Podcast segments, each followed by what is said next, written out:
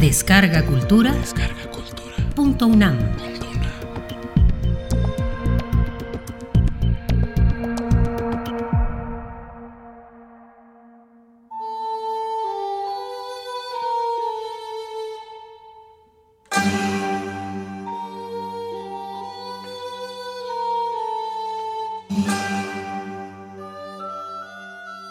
Tiresias. Mito griego.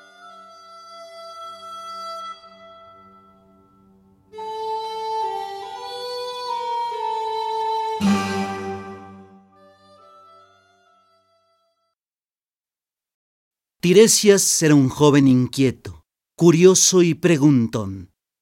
Todo el día se la pasaba corriendo por los campos, buscando aventuras, hurgando por aquí y por allá, conociendo gente, escuchando historias, mirando los prodigios de la naturaleza. Una ocasión, lejos de su casa, encontró una vereda que se internaba por una áspera y polvosa colina. Decidió recorrerla y observar lo que en ella fuera apareciendo. Lo que encontró debajo de unas piedras fue un par de serpientes que hacían el amor.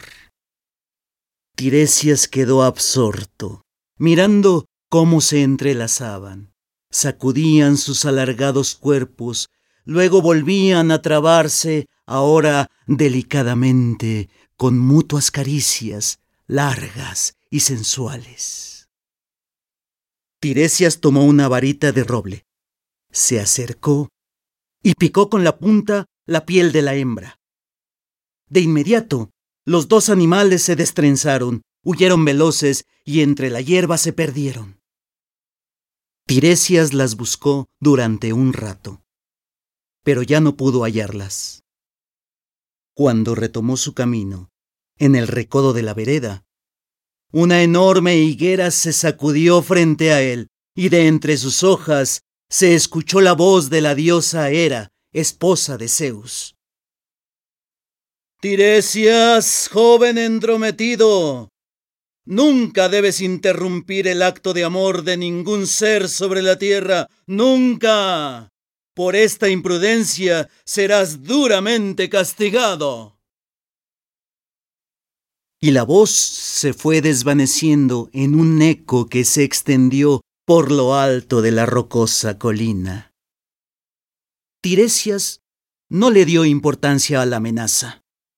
Estaba tan acostumbrado a los regaños y a las reconvenciones que tomó aquello como algo raro, pero sin importancia. Cuando llegó a su casa, era ya de noche. Cansado de tanto caminar, se acurrucó en su cama, tranquilo.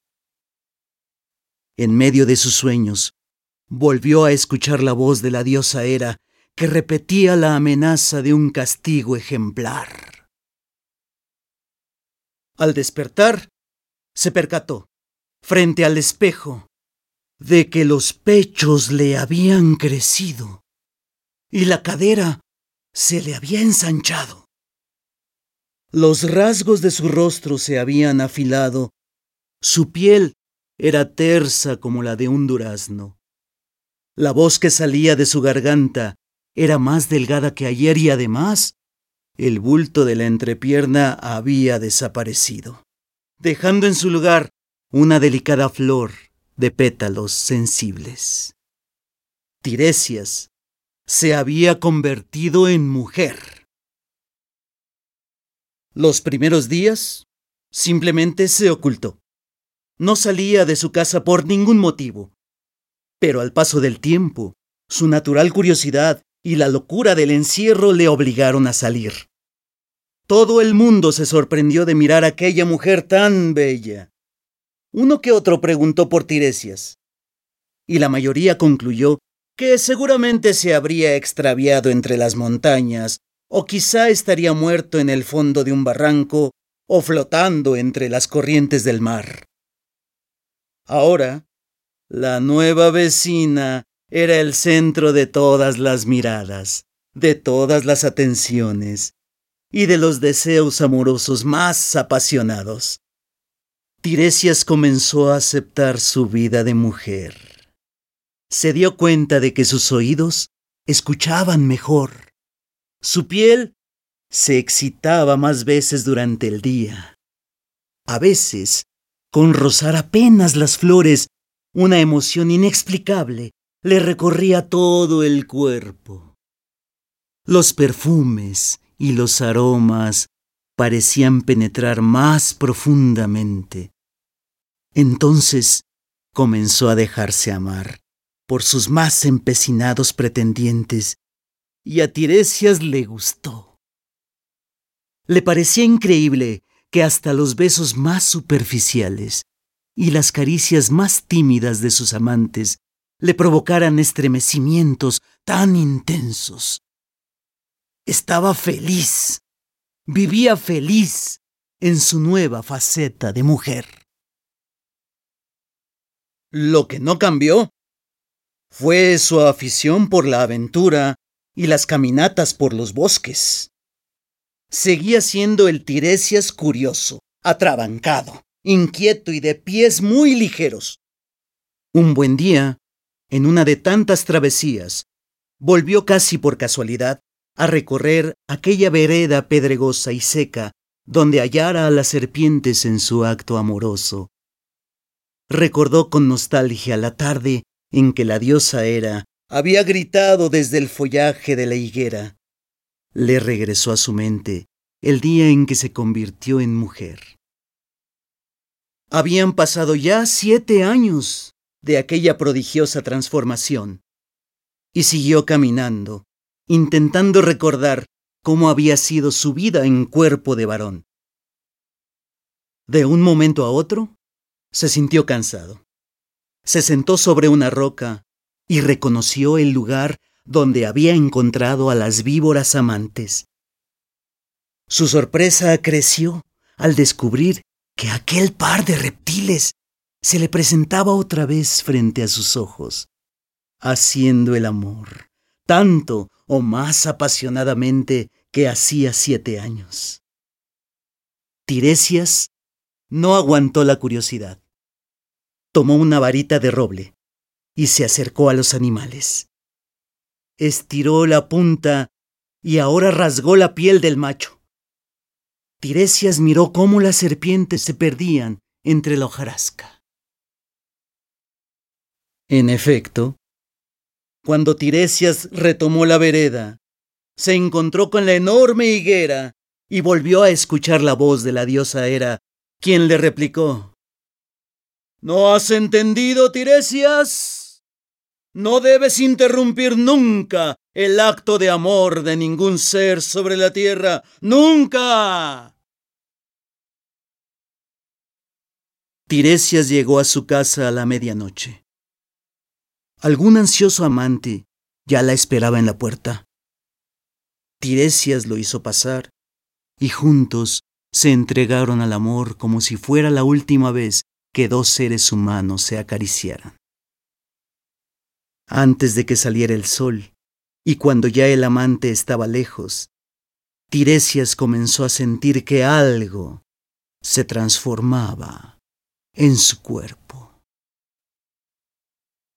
Al mediodía, todos en el pueblo comentaron el milagroso regreso de Tiresias, el muchacho extraviado, y días después la extraña desaparición de la mujer. Quizás se aburrió del amor de estos hombres y fue a otras tierras a buscar besos nuevos. Tiresias lamentó mucho volver a vivir como varón. Lamentó desobedecer la consigna de la diosa Hera. Lamentó haber perdido la gran sensibilidad y las emociones desbordadas que como mujer había experimentado. Y así, Así siguió viviendo, hasta que...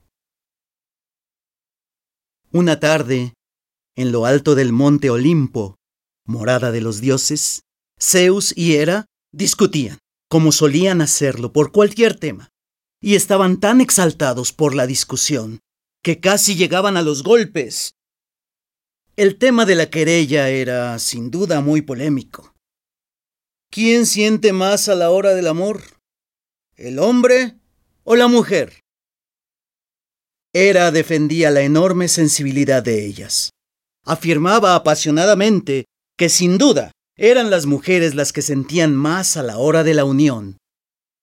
Zeus decía que eso era imposible, que la virtud de ariete del hombre, su tarea de acometer una y otra vez, era prueba evidente de que el hombre experimentaba mayor placer. Así estaban en tremenda bronca cuando se acordaron de que el único ser sobre la tierra que había vivido como mujer y como hombre había sido Tiresias. De inmediato mandaron llamarlo. Los mensajeros lo ubicaron y le urgieron a que se presentara en lo alto del Olimpo, en la mismísima casa de Zeus y Hera, para resolver una agria disputa. Anda, Tiresias, date prisa, porque cuando los dioses se exaltan, son capaces de provocar con su enojo terremotos e inundaciones monumentales. Tiresias tuvo que obedecer, y cuando se presentó ante los dioses, sintió que su corazón se detenía. Tiresias, tú has tenido la fortuna de ser hombre y mujer. Dile a mi marido, ¿quién de los dos siente más a la hora del amor? Anda, Tiresias, dile para que se acabe la discusión. Tiresias recordó los años de mayor placer. Se acordó de las emociones grandiosas que sentía siendo mujer. Estaba a punto de dar su veredicto cuando miró a Zeus. Los ojos del dios estaban inyectados de coraje. Su amenazante figura podía hacer temblar a cualquier demonio. El rigor de sus músculos y la impactante voz hicieron dudar al visitante. Anda, Tiresias. Dinos, por favor, ¿quién siente más? Luego de un inquietante silencio, Tiresias pudo serenarse un poco y pensar cómo podría escapar de la ira de Zeus. Fue entonces cuando dijo, Dioses del Olimpo, en verdad que yo he sido mujer y hombre, es verdad que he tenido la suerte de emocionarme de ambas maneras, y por ello tengo que decir que, si tuviéramos una escala para medir el placer, la mujer sentiría siempre diez, mientras que el hombre sentiría once. Zeus sonrió mientras Hera explotaba de coraje. La diosa escupió sobre sus manos y sometió a Tiresias. Le embadurnó los ojos con esa saliva de odio y así maldijo.